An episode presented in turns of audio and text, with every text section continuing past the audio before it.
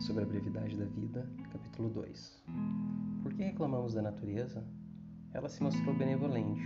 A vida, se souberes viver, é longa, mas a insaciável ganância domina um. Outro desperdiça sua energia em trabalhos supérfluos, um encharca-se de vinho, outro fica entorpecido pela inércia. Um está sempre preocupado com a opinião alheia, outro por um irreprimido desejo de comerciar, é levado a explorar terras e mares na esperança de obter lucro.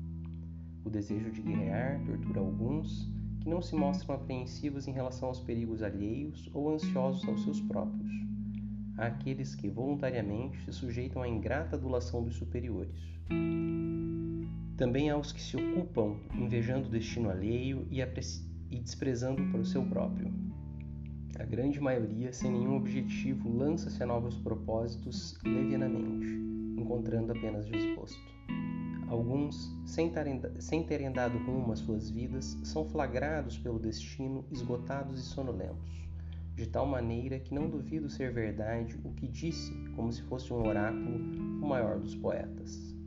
Pequena é a parte da vida que vivemos, pois todo o restante não é vida, mas somente tempo. Os vícios sufocam os homens e andam à sua volta, não lhes permitindo levantar nem erguer os olhos para distinguir a verdade. Permanecem imersos, presos a paixões, não favorecendo um voltar-se para si próprio.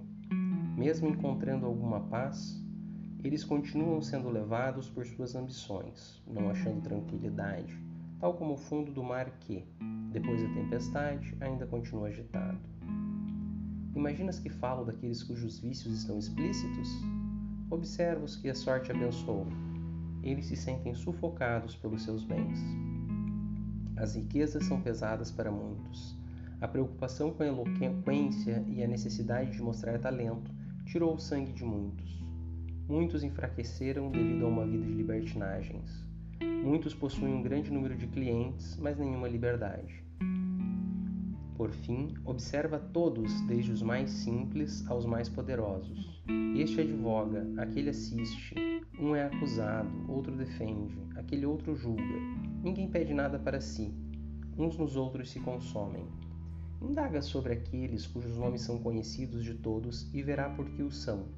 Este cuida daquele que cuida de outro. Ninguém cuida de si mesmo.